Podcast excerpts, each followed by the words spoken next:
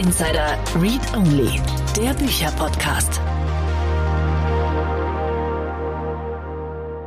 Herzlich willkommen zu Startup Insider Daily am Sonntag und damit zu unserer Rubrik für die Bücherwürmer unter euch. Hier ist Read Only, unsere Rubrik, in der Annalena Kümpel wöchentlich Autoren und Autorinnen einlädt, um mit ihnen über ihre Bücher zu sprechen. So hatten wir in der letzten Ausgabe zum Beispiel Ruth Kremer, die Gründerin und Geschäftsführerin der Entrepreneurial Education UG zu Gast und sprachen über ihr Buch Die Höhle der Löwen.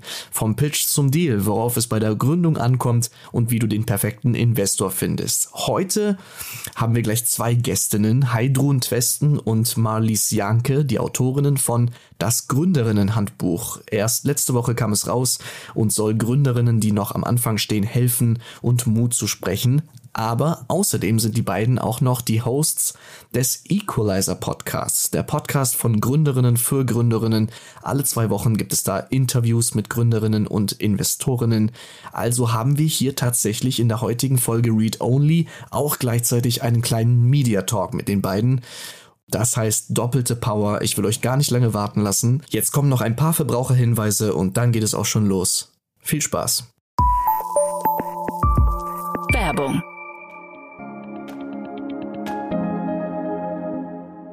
Startups und Scale-ups brennen für ihre Geschäftsideen und möchten am liebsten alle Projekte gleichzeitig umsetzen. Erfolgreiches Wachstum funktioniert aber nur mit der richtigen Liquiditätsplanung. Sie ist unerlässlich, um Aufwärts- und Abwärtstrends rechtzeitig zu erkennen. Gründerinnen und Gründer können so entscheiden, ob weitere MitarbeiterInnen eingestellt oder Investitionen getätigt werden müssen. Agicap ist die Cashflow-Software für CEOs, CFOs und Finanzverantwortliche, um die Liquiditätsplanung zu automatisieren und die richtigen Entscheidungen für den Unternehmenserfolg zu treffen.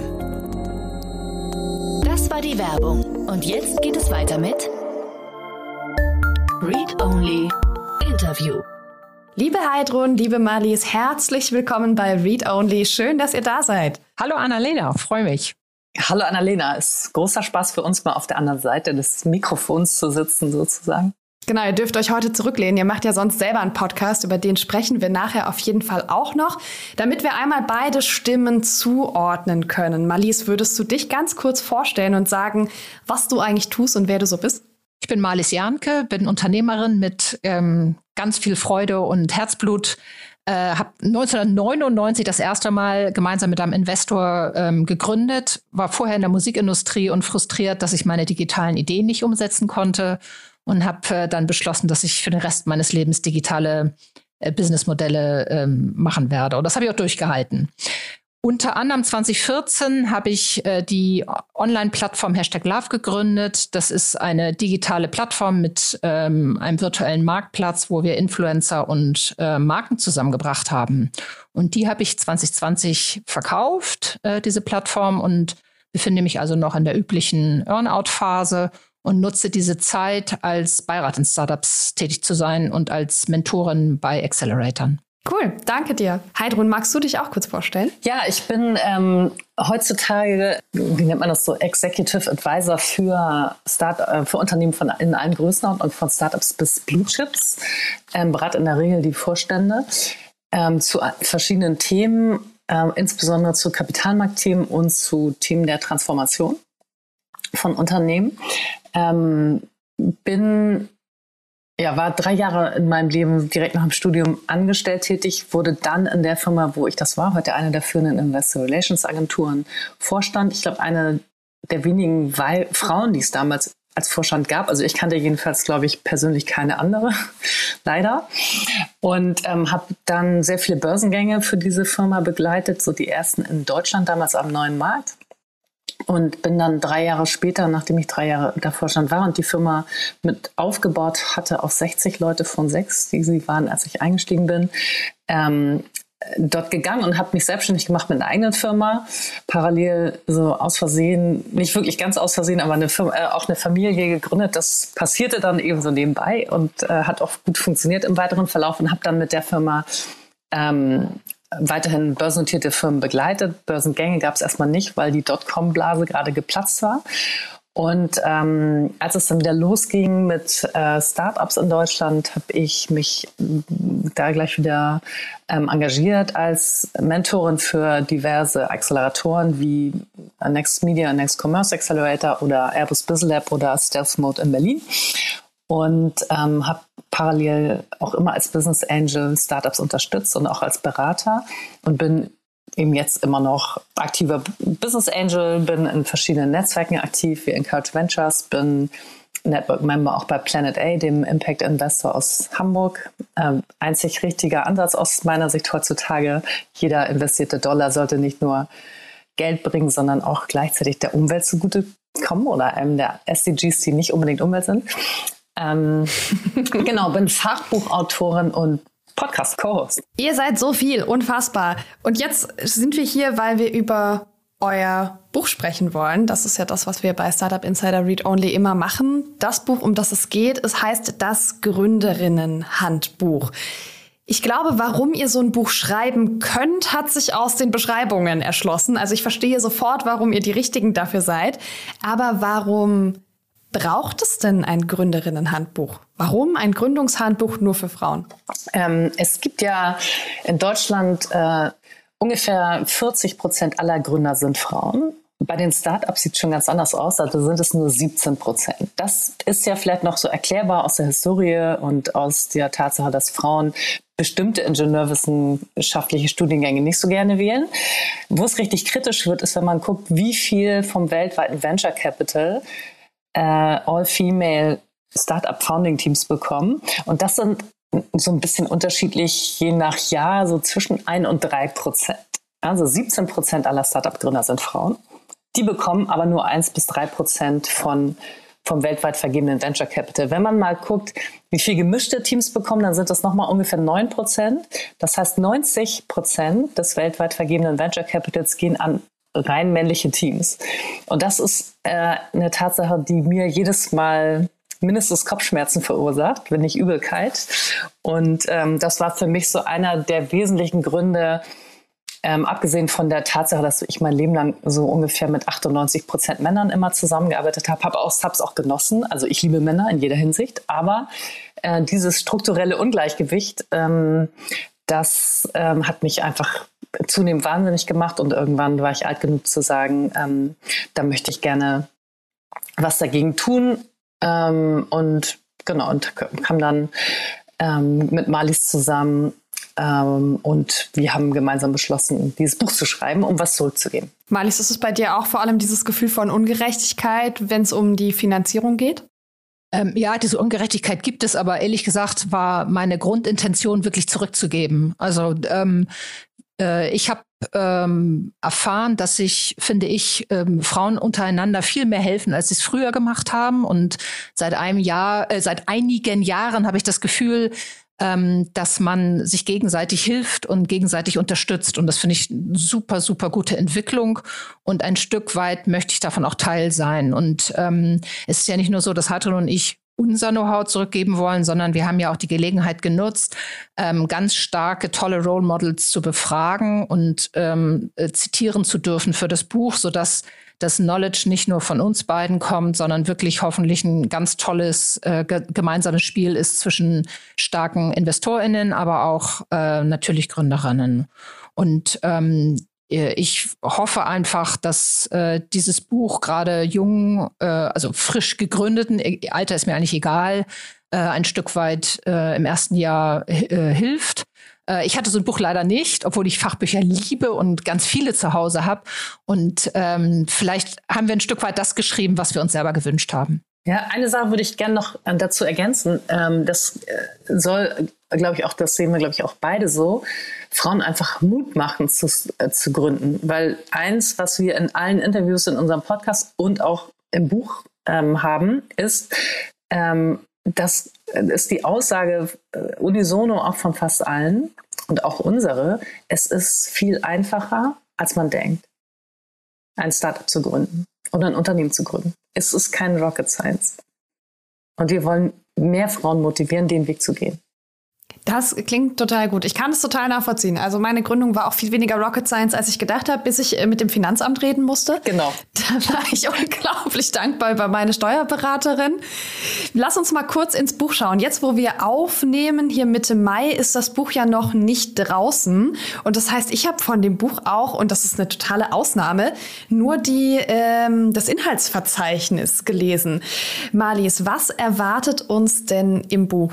Ähm, uns oder jeden Leser erwartet äh, ein Buch, das ähm, im ersten Kapitel das Ökosystem vorstellt, das Ökosystem der Startups vorstellt, immer mit einem deutschen Fokus, muss man vielleicht auch sagen. Das Buch ist auf Deutsch geschrieben und wir fokussieren auf den deutsch-österreich-schweizerischen Markt.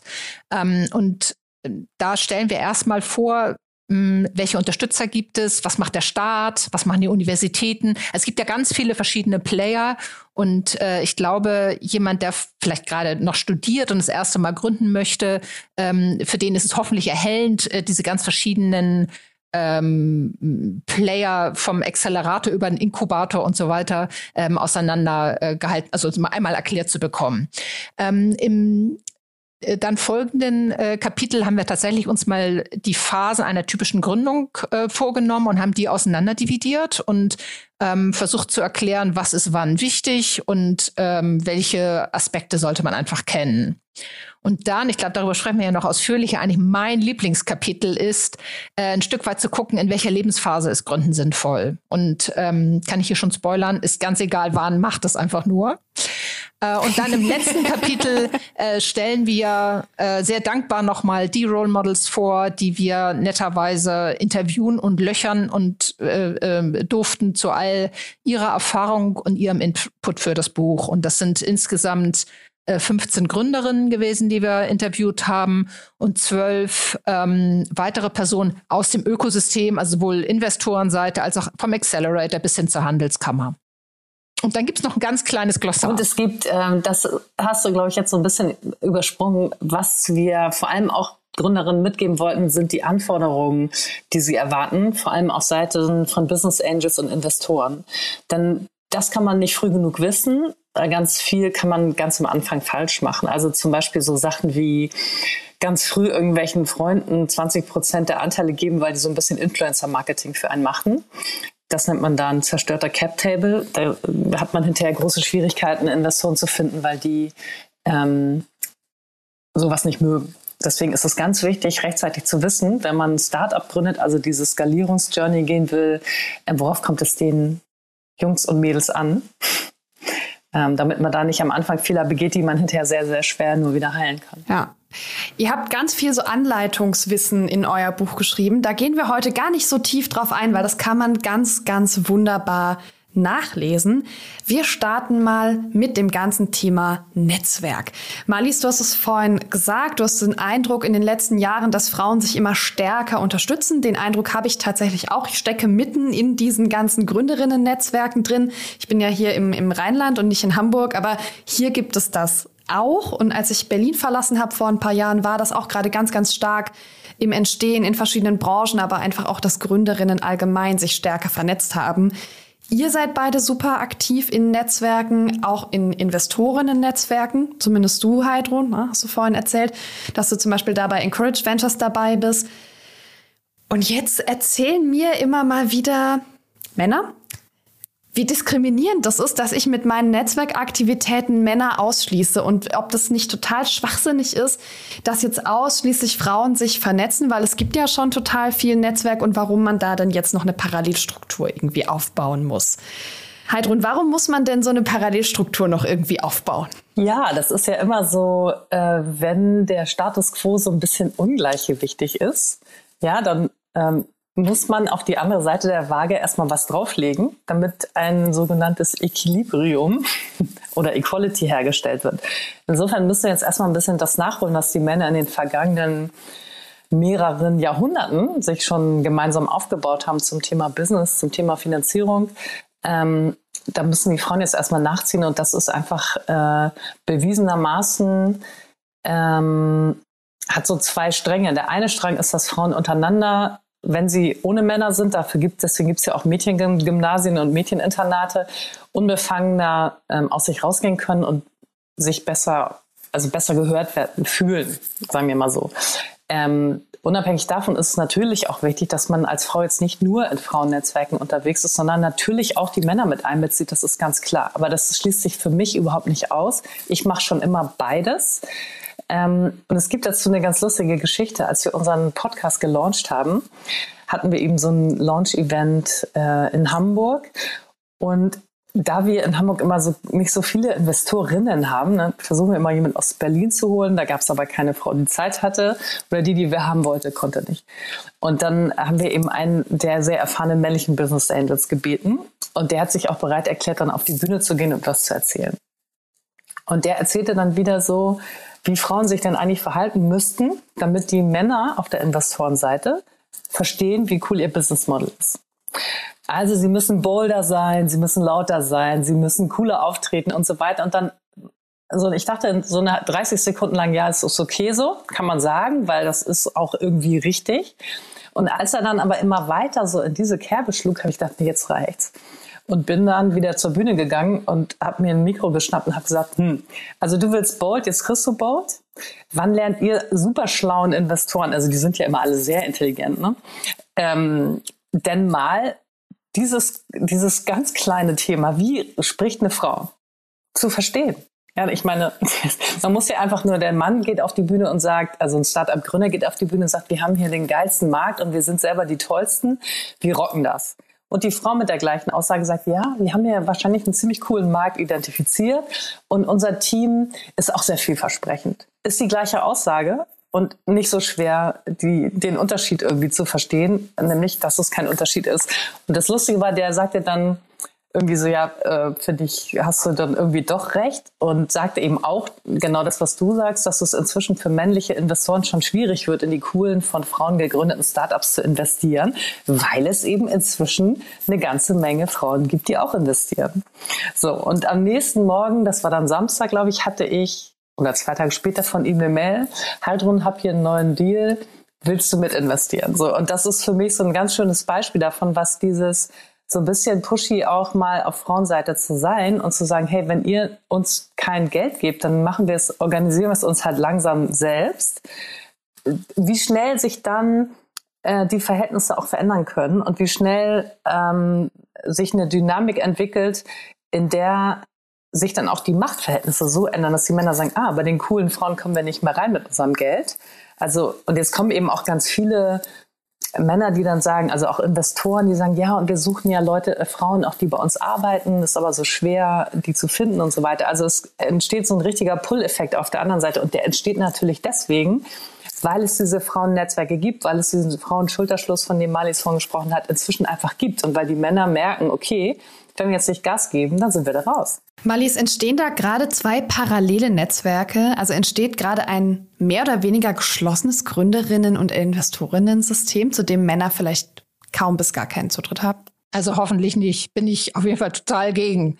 Nö, es geht nicht darum, ob das gut ist. Die Frage ist, entsteht das gerade? Nein, ich glaube tatsächlich, dass divers gut ist. Und divers ist ähm, äh, erfolgreich und sinnvoll äh, ein Stück weit müssen die Frauen aufholen. Und ähm, ich selber, also ich kann es nur von mir selber sagen, ich war auch äh, oder bin immer noch aktiv in reinen Frauennetzwerken und finde es immer noch eine etwas, sage ich jetzt mal, heimeligere, gemütlichere Ecke, um erste Ideen oder erste äh, oder Business-Fragen zu stellen. Ähm, aber fordere mich selber auch heraus, in äh, gemischte Netzwerke zu gehen, weil es ist nun mal schwerer, sich da durchzusetzen. Es ist schwerer, sich da Gehör zu schaffen. Aber das ist ja auch irgendwie Reality. Also ähm, und äh, ich wünsche mir äh, ein gesundes Ökosystem, wo Frauen unter sich ähm, sprechen können, ähm, aber auch ein gesundes Mindset zu sagen, und jetzt ähm, treffen wir mal mit, treffen wir mal auf die Jungs und erzählen es da. Und äh, für mich, ich, ich nehme immer Frauennetzwerke selber war als eine ganz tolle Übungsplattform und ähm, ein, ein sehr positiv sich gegenseitig helfendes Miteinander. Und die große weite Welt da draußen äh, ist aber manchmal nicht so. Und ähm, ich finde es immer eine schöne Vorbereitung, um dann rauszugehen und zu sagen, okay, jetzt äh, bin ich ready äh, für fiese, böse Rückfragen und äh, lass mich in diversen Teams braten. ist ja bei Männern auch nicht anders. Ne? Es gibt ja auch viele Männer-Netzwerke, die intern funktionieren. Also Ne? Und ich, ich finde, das beides nebeneinander stehen zu lassen, also sich gegenseitig nicht auszuschließen, aber auch den Raum zu lassen, ähm, sagen damit, es, es gibt einfach Unterschiede zwischen Männern und Frauen. Wenn ich jetzt als Frau Periodenunterwäsche verkaufen will oder jemandem erklären will, warum veganer Nagellack geil ist, ja, verstehen die Männer einfach mal nicht so intrinsisch, wie eine Frau das versteht.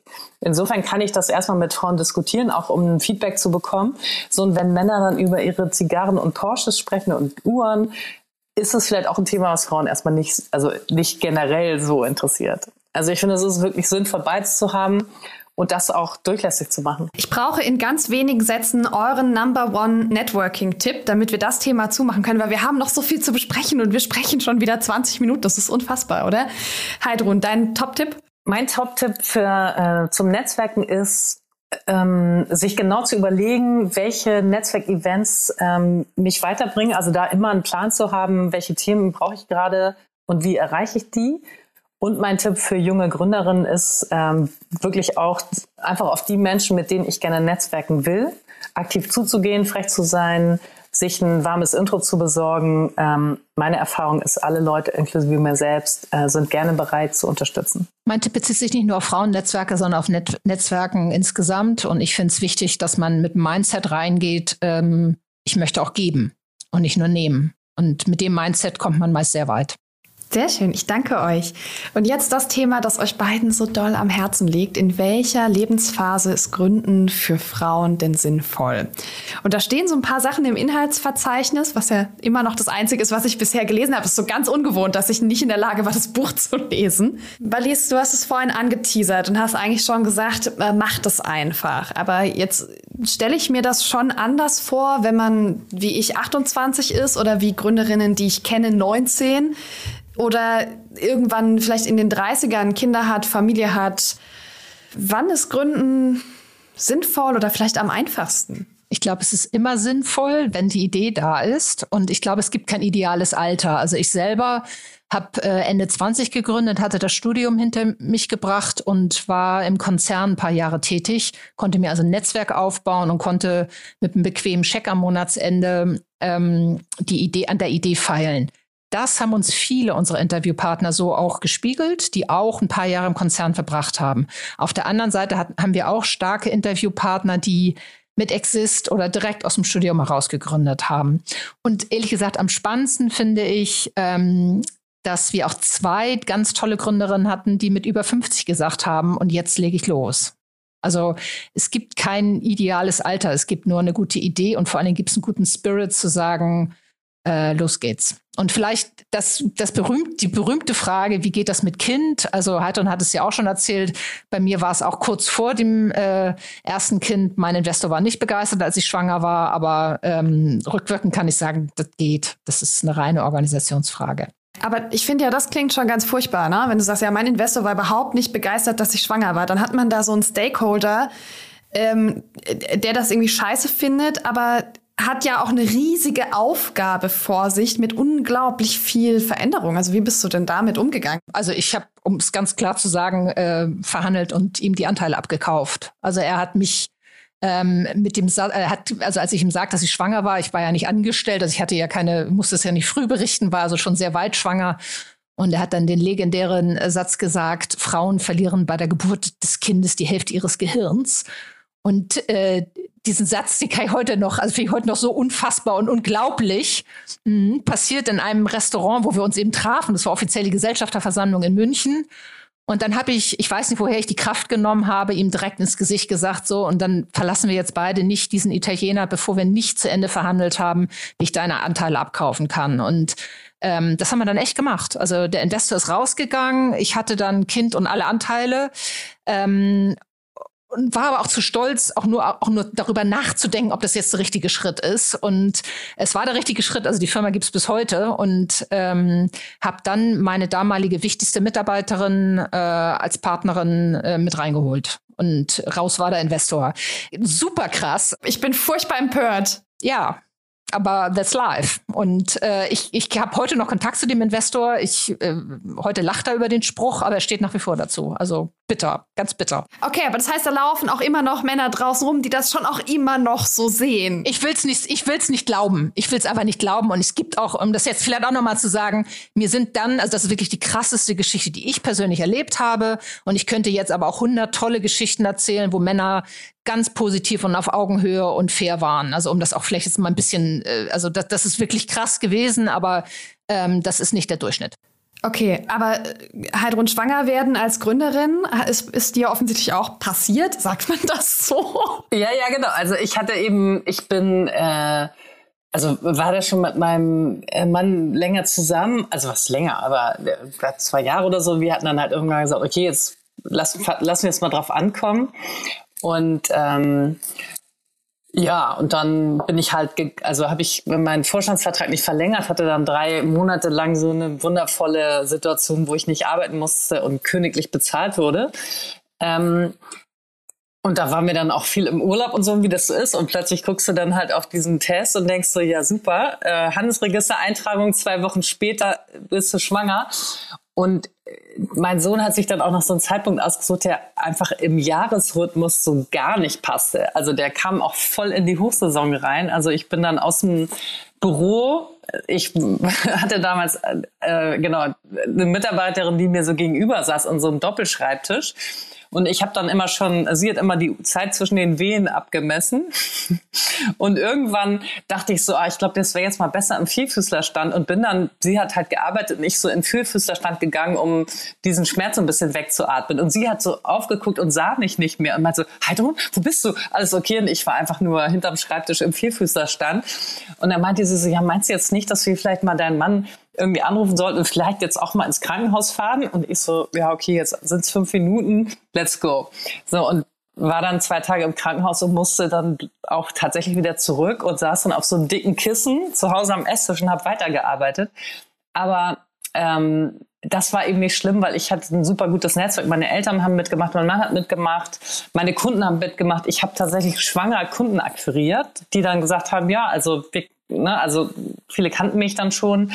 Wir kennen dich ja und wenn du sagst, du kriegst das hin, dann kriegst du das auch hin. Also ich habe persönlich keine, keinerlei schlechte Erfahrungen damit gemacht. Ich habe auch immer durchgezogen und das, bin damit auch ganz offen umgegangen, dass ich freitags nicht arbeite. Und habe das immer ganz offen gespielt. Also ich habe nicht gesagt, wie ähm, andere Menschen, jetzt, hm, die dann immer gesagt haben, ja, montags bin ich immer bei einem bestimmten Kunden oder so, sondern ich habe einfach gesagt, freitags ist bei mir Familientag und da ist, bin ich im Notfall natürlich, wenn jetzt irgendein dringendes Thema ist, was nicht bis Montag warten kann, bin ich da. Und ansonsten wusste einfach jeder, am Freitag ist Heidrun halt nicht da. Also das klingt übrigens trotzdem einig. Also ich finde schon, dass diese ganze Geschichte, ja, ich hatte dann schon wehen, dann hatte ich dieses große Kissen und war schon im Krankenhaus, aber dann habe ich halt noch mal weitergearbeitet. Also das klingt jetzt nicht ganz normal tatsächlich, wenn ich das so spiegeln darf wenn du es für dich selber machst und bist gerade in einem großen Projekt, wo ich ja natürlich auch, also ich hatte natürlich auch eine große Dankbarkeit äh, für Kunden, die mir das trotzdem anvertraut haben. So, und wenn du dann dafür selber verantwortlich bist und dankbar bist, dann willst du natürlich auch alles machen. Also ich glaube, es war damals sogar Grohe, also wirklich ein richtig großer Kunde. Es war jetzt nicht irgendwie so eine kleine Butze, wo man sagt, hm, äh, macht nichts, sondern das war halt wirklich ein großes Projekt. Und äh, so, dann machst du es halt, weil ne, das ist dann eben, wie Marlies vorhin schon sagte, give and take. Ne? Du kannst halt nicht nur sagen, vertraut mir euer äh, wesentliches Pro Projekt an und zahlt mich dafür königlich, sondern muss halt auch sagen, ähm, ich ziehe es dann auch durch. Also ich habe dann auch tatsächlich, ähm, als ich wusste, dass ich schwanger bin, der damaligen äh, Kollegin mehr Anteile gegeben und ähm, habe tatsächlich auch so akquiriert, dass im Zweifel einer es alleine hätte schaffen können, notfalls. Also und das, das finde ich das perfide daran, dass, weil wir immer wieder von Gründerinnen hören, das weißt du auch, dass die gefragt werden von Investoren, ja, und äh, was ist denn, wenn sie eine Familie gründen wollen? Wird kein Mann jemals gefragt? Jede Frau wird das gefragt, fast. Und das perfide dabei ist, dass da ja mitschwingt, dass eine Frau, die sich zutraut, ein Startup zu gründen und im Zweifel schon Mitarbeiter hat, äh, dass man der nicht zutraut, dass sie das Thema Familie organisieren kann. Und das ist, finde ich, das perfide daran, weil das, da ist wahrscheinlich jede Startup-Gründerin deutlich besser vorbereitet als jeder Startup-Gründer, weil auch beim Gründer kann es ja sein, der, die Frau wird schwanger und irgendwas geht schief. Und dann ist der auch nicht mehr zu 150 Prozent mit dem Kopf bei seinem Startup. Es kann immer passieren, ja. Ähm, nur die Frauen sind in der Regel viel besser vorbereitet, weil sie ja wissen, egal wie emanzipiert die Männer sind, dass am Ende des Tages trotzdem das Thema erstmal bei ihnen liegt, einfach biologisch. Ich meine, es ist ein Durchziehen. Startup gründen ist ganz, an ganz vielen Stellen nicht schön. Ja? Das gilt für Männer und für Frauen. Ich habe so viele Gründungen begleitet von Anfang an bis jetzt in die zweite Finanzierungsrunde teilweise, wo ich freundschaftlich mit GründerInnen verbunden bin. Das ist so 20 Prozent der Zeit sau cool. Das ist die Zeit, die man auf Bühnen verbringen muss und auf Netzwerkevents. Und den Rest der Zeit ist das Hasse, ja, und Anstrengung und Frust und noch mehr Anstrengung. Also, na, das heißt, das ist bei Männern und Frauen gleich. Und für Frauen kommt aber schon auch dieses körperliche Thema äh, dazu und irgendwann dieses ganze Thema Schwangerschaft, wo ja je nachdem, wie so eine Schwangerschaft verläuft, na, auch Probleme auftreten können. Heidrun meldet sich, Madis meldet sich, alle sind total cool und wollen irgendwie hier alles sortieren. Ähm, ich wollte noch mal im Vergleich sagen zu einer Konzernkarriere, ähm, finde ich ähm, das Thema Kind wesentlich einfacher und schon allein aus der Flexibilität heraus äh, äh sich zu organisieren. Also ich habe ja nun Konzernjahre hinter mir und hätte mir nicht vorstellen können, da mal eben zwei Kinder zu bekommen. Und ähm, für mich war ähm, eine Unternehmensgründung ähm, super passend zum Kinderbekommen, weil im Zweifelsfall muss ich halt eine Person mehr einstellen, um mir oder Anteile abgeben, aber ich kann ganz anders jonglieren, als es mir im Konzern jemals äh, möglich gewesen wäre. Mhm, weil du deinen Rahmen halt selber bauen kannst, ne? Und deine äh, deine Umfelder. Habt ihr eigentlich viel Frauen eingestellt auch und profitieren die von dieser Flexibilität, die ihr vielleicht auch geschaffen habt in euren Unternehmen aus eigener Erfahrung? Ich sehe Heidrun nicken. Ich hatte tatsächlich in den ganzen Jahren genau zwei angestellte Männer. Einer davon war schwul und alle anderen waren Frauen. Ähm, also das hat sich jetzt, war jetzt gar nicht unbedingt so geplant, aber das hat sich so ergeben. Also wir hatten auch Praktikanten, männliche und so. Ähm, das hat sich einfach so entwickelt. Ich keine Ahnung warum. Ähm, ich glaube vielleicht auch, weil ich irgendwann erkannt habe, dass ähm, oder weil ich irgendwann, ne, das war dann einfach so mein, äh, meine Blase, dass natürlich viele Frauen in meinem Umfeld dann auch eine Familie gegründet haben und super qualifiziert waren, aber nicht die Jobs mehr gefunden haben, wo sie super qualifiziert arbeiten konnten, aber gleichzeitig die Flexibilität für die Kinder hatten. Und das beantwortet jetzt deine Frage. Die habe ich total super gerne eingestellt, weil die vielleicht so ein bisschen eingeschränkt waren und nachmittags dann nicht den ganzen Nachmittag arbeiten konnten, sondern eher vormittags und dann vielleicht nochmal abends.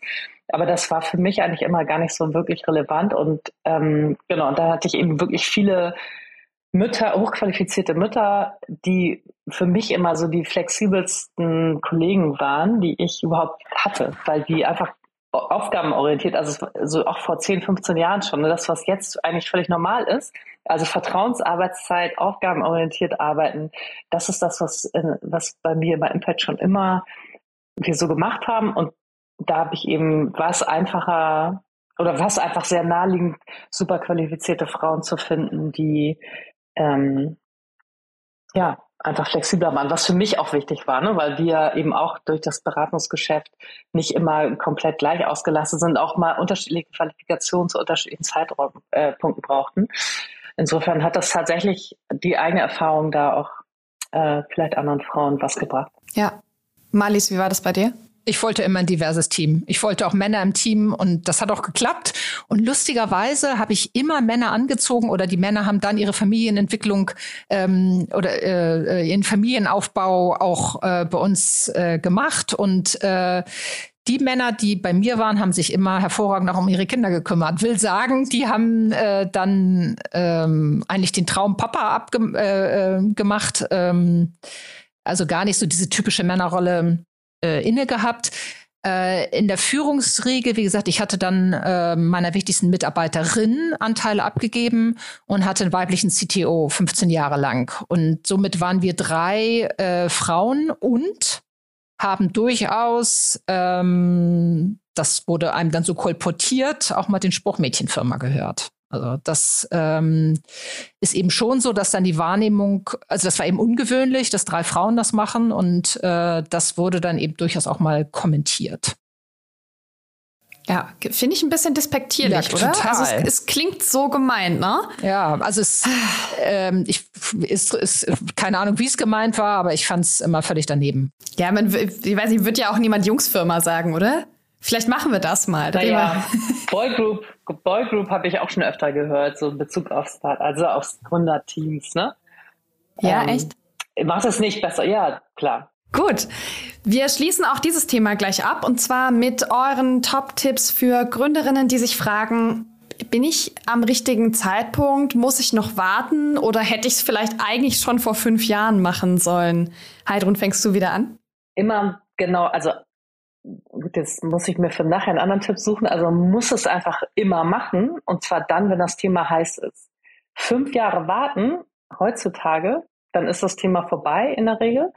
Also in dem Moment, wo man dieses Zucken im Bauch hat, dass man meint, man hat irgendwie eine coole Idee und will was gründen, muss ja nicht unbedingt gleich ein Startup sein. Man kann ja auch einfach eine Firma gründen, ja, die dann vielleicht mal zum Startup wird.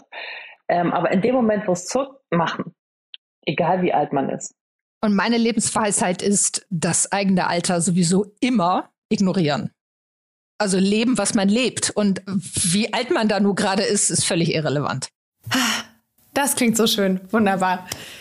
Und dann gucken wir uns eure Role Models an. Ihr habt ja im Buch ganz viele Role Models auch verarbeitet. Also es gibt eine total lange Liste mit Menschen aus der Startup-Szene, Frauen und Männer. Es sind mehr Frauen als Männer drin, aber viele, viele Namen, die man auch gut kennt, zumindest wenn man in der Szene unterwegs ist.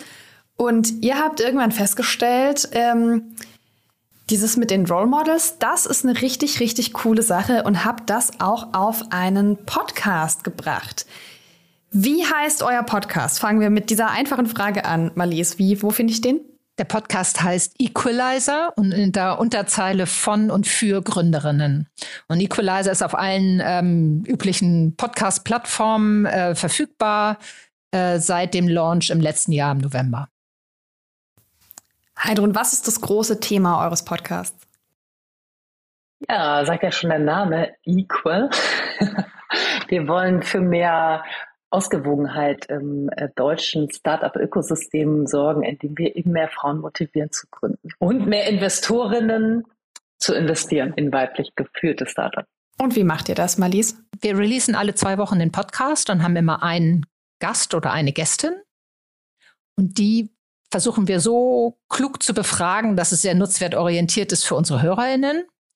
Ähm, das heißt, dass wir auf der einen Seite ganz viel Wissen haben wollen von unserer Gästin, aber ähm, auch ein Stück weit ähm, diese Person, die wir interviewen, auf eine virtuelle Bühne stellen und damit hoffentlich äh, für mehr tolle Role Models sorgen, ähm, ähm, und damit irgendwie der Eindruck äh, klarer wird, dass es ganz viele Frauen gibt, die es gepackt haben, die es angehen und wie sie es angehen, wo die Hürden waren, ähm, was die Learnings waren und ja. Was eine ganz tolle Erfahrung in diesem Zusammenhang war, ähm, ist, wir haben ja dieses Buch geschrieben und jetzt haben die Menschen, die wir befragt haben, natürlich alle wahnsinnig viel zu tun, weil die gründen entweder gerade oder investieren gerade. Und all diese Leute sind in einem Wahnsinnsrausch, ja, und wissen gar nicht, wo sie anfangen sollen am Tag. Also wissen sie schon, weil die sind natürlich alle super strukturiert und haben die tollsten Tools und so.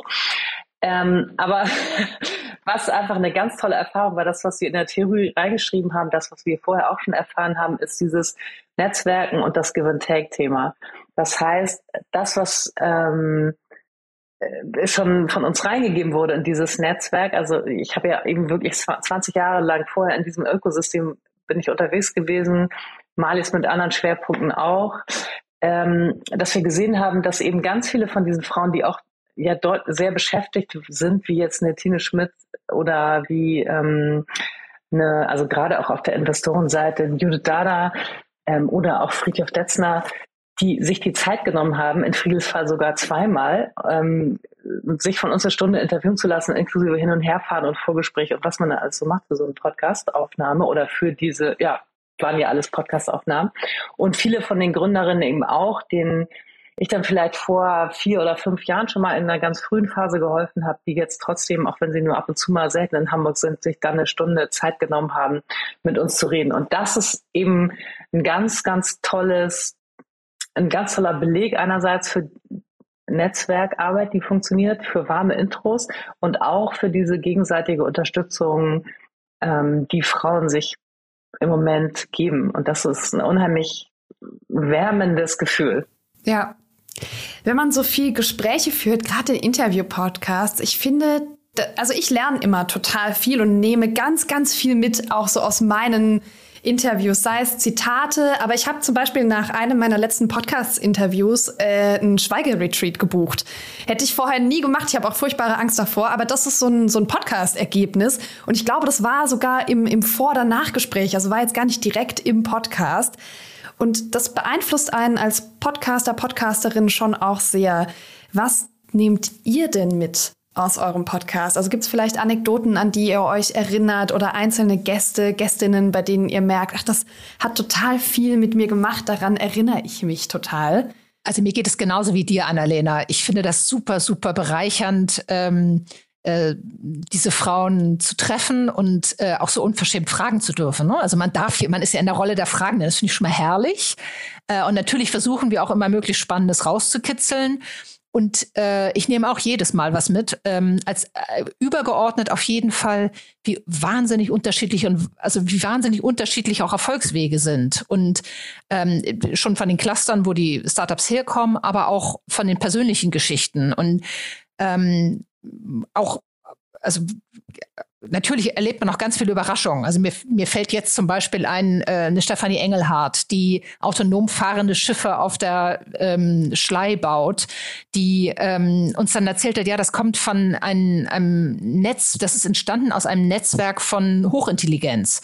Ähm, das fand ich jetzt schon fast nerdig, aber total spannend zu sehen, wo kommt denn sowas her? Oder eine Christine Kiefer, die ein, äh, ein Fintech hat, äh, Ride Capital, äh, die sagte, ja, ich gehe Netzwerken total strategisch an und das Netzwerk, das ich haben wollte, das gab es nicht, das habe ich dann einfach gegründet. Und sowas imponiert mir auch total, wie lässig ähm, nebenbei, also oft so in Nebensätzen, dann finde ich so eine Qualität durchkommt, wo man wirklich denkt, ja, dann, dann packst du es auch. Also wenn du mit der Logik und mit der Lässigkeit rangehst, das ist irgendwie echt cool. Oder auch, also natürlich muss ich, muss ich auch nennen, ähm, Miriam Schütt von äh, Sofa Concerts, äh, die wir interviewt haben, als irgendwie Corona noch, äh, noch viel dicker das Thema war als zurzeit. Äh, also eine, eine Wahnsinns-Threat für, äh, also Bedrohung für ihr Businessmodell, ähm, wie, wie aktiv die das Team ganz transparent äh, an den Tisch geholt hat und äh, äh, gesagt hat, so, wo holen wir denn jetzt unsere digitalen Transformationslösungen her? Und äh, sehr, sehr beeindruckend. Ja, ich muss als erstes immer an, an Bettine Schmitz denken. Das ist ja eine, die Gründerin, also eine Mitgründerin des Angel Networks Evangelistas und eine Mitgründerin von Oxo und damit auch sehr aktiv bei Encourage Ventures und ist einfach eine so, eine finde ich, der, der tollen Role Models in der Investorinnen-Szene. Und die hat was Tolles gesagt und ist auch einer der eine der Podcast-Episoden, die am erfolgreichsten läuft, weil da so unheimlich viel Einblick innerhalb von einer Stunde gegeben wird in diese Blackbox, wie Investoren und also InvestorInnen eigentlich denken. Und die sagt einen tollen Satz, if you want money, ask for advice. Also dieses along, also einfach mal so nebenbei, das machen Männer wohl ziemlich häufig, das hat auch Judith Dada uns gesagt von La Familia, ähm, die sagen so, hey, ich hätte gerne noch mal so deinen Take auf dies und jenes Thema, können wir uns mal auf einen Kaffee treffen. Und dann erzählen sie so ihre ganze Geschichte und eröffnen sich damit natürlich ein weites Feld, dass eine Investorin das interessant findet, was sie da anzubieten haben. Aber da, die erreichen schon mal den wichtigsten Moment, nämlich ein Gespräch mit einer Tine oder mit einer Judith. Das fand ich eins, eine der tollsten Erkenntnisse und das ist so ein easy Satz, der bleibt auch super im Kopf. Ja, und da haben hinterher eben auch ganz viele Gründerinnen äh, geschrieben, dass sie das so unheimlich hilfreich fanden. Da hätten sie mehr gelernt als in unserem ganzen Accelerator-Programm und so. Also ist vielleicht ein bisschen übertrieben, aber das, das war das eine sehr beeindruckende. Und dann haben wir zufälligerweise, es ist jetzt irgendwie nicht aktiv von uns so gemacht worden, ähm, mehrere mittel- und südamerikanischstämmige Frauen im Podcast. Und die alle, also wo in dieser total überhaupt gar nicht repräsentativen Stichprobe aber deutlich wurde, dass davon überdurchschnittlich viele, nämlich alle, Ingenieurwissenschaften oder Finanzen gemacht haben im Studium als Schwerpunkt ähm, oder auch als Berufseinstieg. Und eine davon, äh, Jessica Rios von JobMatch Me, die ist jetzt auch noch nicht äh, veröffentlicht, aber die ähm, sagte zum Beispiel, ja, also mir war gleich klar, wenn ich in Deutschland, äh, wenn ich in äh, Südamerika Marketing studiere, ähm, da verdiene ich später kein Geld. Ja, ich muss also irgendwas anderes machen, mit dem meine Wahrscheinlichkeit, erfolgreich im Job irgendwas Tolles zu machen, worauf ich auch Bock habe, ähm, und was, was mir einen Lebensstil ermöglicht, den ich möchte, dann muss ich Ingenieurwissenschaften studieren. Und das fand ich so ein tolles kulturelles Learning, womit ich jetzt, ne, das war nicht meine Erwartungshaltung bei so einem Podcast, aber eben diese, diese Saturiertheit, die wir hier in Deutschland kennen. Ne? Man studiert, wozu man Bock hat und man, auch wenn man jetzt Startups berät oder seine Kinder, wenn die dann studieren wollen oder eben ins Leben starten, sagt man, ja, mach das, wofür du dich begeistern kannst. das ist tatsächlich ein Geschenk, das uns hier in Deutschland oder Westeuropa, Nordeuropa gegeben wurde, dass wir diese große Freiheit haben und trotzdem, egal mit was wir studieren, ähm, trotzdem eine tolle Grundlage haben, alles daraus zu machen. Das ist in anderen Ländern einfach nicht so. Und äh, diesen kulturellen Unterschied fand ich schon spannend, weil in Deutschland ja eben immer noch die Ingenieurwissenschaften bei Frauen und auch das Thema Finanzen unterbelichtet sind oder unterbewertet, was auch immer. Ne? An der Stelle Grüße von einer Soziologin, die jetzt Moderatorin, Moderationstrainerin und Unternehmerin ist. Also hier geht das. Äh, Marlies, wie lange gibt es euren Podcast jetzt? Wir sind äh, Anfang November äh, letzten Jahres gestartet und sind jetzt mit insgesamt 16 Folgen äh, raus und haben bereits vier sehr spannende Folgen schon fertig produziert in der Schublade und weitere Interviews, die jetzt noch anstehen. Genau, du hast vorhin schon gesagt, ihr kommt alle zwei Wochen. Was habt ihr noch vor für den Podcast? Soll der sich gerade noch irgendwie entwickeln oder macht der gerade erstmal so Spaß, wie er ist? Was kommt noch? Also ähm, der Podcast lebt, glaube ich, von den spannenden, tollen Menschen, die ähm, wir interviewen dürfen. Und äh, da versuchen wir schon ein bisschen zu klar, also wir versuchen immer mal einen Mann zu haben, muss man vielleicht auch dazu sagen, und hatten den tollen Nico Lummer und hatten Friedhof Detzner, um das vielleicht auch an dieser Stelle zu sagen, ähm, und versuchen ein wenig zu clustern, zu schauen, dass wir verschiedene ähm, ähm, verschiedenen Branchen der Startups äh, abbilden und ähm, auch eine gute Mischung haben zwischen Gründerinnen und Investorinnen. Und dann schließen wir auch dieses Thema ab. Und jetzt haben wir ja gesprochen über euer Buch und über euren Podcast und so eine Mischung gemacht aus Startup Insider Read Only und Media Talk. Deshalb wünsche ich mir zum Abschluss von jeder von euch eine Lese- und eine Hörempfehlung. Also Podcast-Hörempfehlung empfehle ich natürlich den Female Business Angel Podcast nach dem Equalizer. Erstmal natürlich Equalizer und wenn man die alle gehört hat, dann Female Angel, äh, Business Angel Podcast. Und beim Lesen, ich bin ja großer Martin Suter Fan und empfehle Der Koch. okay, ungewöhnliche Empfehlung für diesen Podcast. Danke dir. Marlies, deine Hör- und Leseempfehlungen. Ja, bei mir ist es natürlich auch Podcast. Ähm, und da muss ich jetzt den T3N-Podcast äh, loben. Ähm, da freuen wir uns nämlich sehr über eine Kooperation, die seit diesem Monat läuft und der einmal im Monat, immer den ersten Freitag im Monat, äh, eine Folge von Equalizer spiegelt. Darüber haben wir uns sehr gefreut und das auch als sehr wertschätzend ähm, empfunden. Und ich habe auch schon vorher den T3N-Podcast gehört, von daher darf ich das sagen. Und ansonsten eine Buchempfehlung, ein Klassiker, den ich schon ganz oft verschenkt habe und der einfach toll ist, ist der Kahnemann. Hat auch, glaube ich, einen Nobelpreis dafür bekommen. Äh, langsam denken, schnell handeln. Nee. Äh. Schnelles Denken, langsames Denken. Danke, danke, Annalena. Wahrscheinlich bin ich nicht die Erste, die dieses Buch empfiehlt, aber ist für mich ähm, eine Pflichtlektüre. Ich, ich, glaube, du bist die Erste, die dieses Buch hier empfiehlt. Ähm, und es ist auch, finde ich, immer, ähm, es braucht ein bisschen Mut, um da reinzulesen, weil es ist sehr dick. Also wenn man es sich kauft, dann hat man direkt auch eine Hantel zu Hause. Ich finde, das ist eine wunderbare Kombifunktion dieses Buches. Es gibt es inzwischen auch als äh, Taschenbuch, dann ist die Hantel nicht mehr ganz so schlimm. Und es ist gut zu lesen, das bringt einen nicht um vom, von der Sprache her. Das ist richtig. Ihr zwei, vielen, vielen Dank für eure Arbeit, für euer Buch. Ich bin so gespannt, wenn es rauskommt und man so einmal von vorn nach hinten durchlesen kann, weil mich das tatsächlich wurmt, dass ich es nicht lesen konnte vor diesem Podcast. Macht mich ganz wahnsinnig. Ähm, ja, hört rein in Equalizer. Euch beiden noch ganz viel Spaß und Erfolg bei eurer Arbeit als Netzwerkerinnen, Gründerinnen, Unternehmerinnen, Investorinnen und was immer ihr sonst noch vorhabt. Und ich hoffe, wir hören uns beim nächsten Buch. Vielen Dank, Annalena. Und ein Exemplar ist auf dem Weg zu dir dann. Wuhu! Bis dann. Tschüss. Tschüss. Ciao. Read Only Steckbrief. Titel und Autor. Das Gründerinnenhandbuch und der Untertitel ist Die 30 wichtigsten Fragen und Antworten beim Gründen von Startups und KMUs. Marlies Janke und Heidrun Twesten. Verfügbare Sprachen. Das Buch gibt's nur auf Deutsch. Seitenanzahl. 260, denke ich mal. Es ist ja noch nicht komplett fertig gedruckt. Insofern kann man das noch gar nicht so hundertprozentig sagen. Verlag. Es erscheint im Verlag Springer Gabler. Erhältlich bei Man kann das Buch jetzt schon vorbestellen über Amazon. Man kann sich natürlich auch die ESBN bei Amazon besorgen und es dann bei jedem anderen Buchhändler bestellen. Das ist mir persönlich tatsächlich auch noch deutlich sympathischer. Preis. Das Buch kostet 44,95 Euro. Startup Insider Read Only. Der Podcast mit Buchempfehlungen von und für Unternehmerinnen und Unternehmer. Das war's mit der heutigen Ausgabe von Read Only mit Annalena Kümpel und zu Gast waren Heidrun Twesten und Marlies Janke. Vielen, vielen Dank fürs Kommen und fürs Gespräch.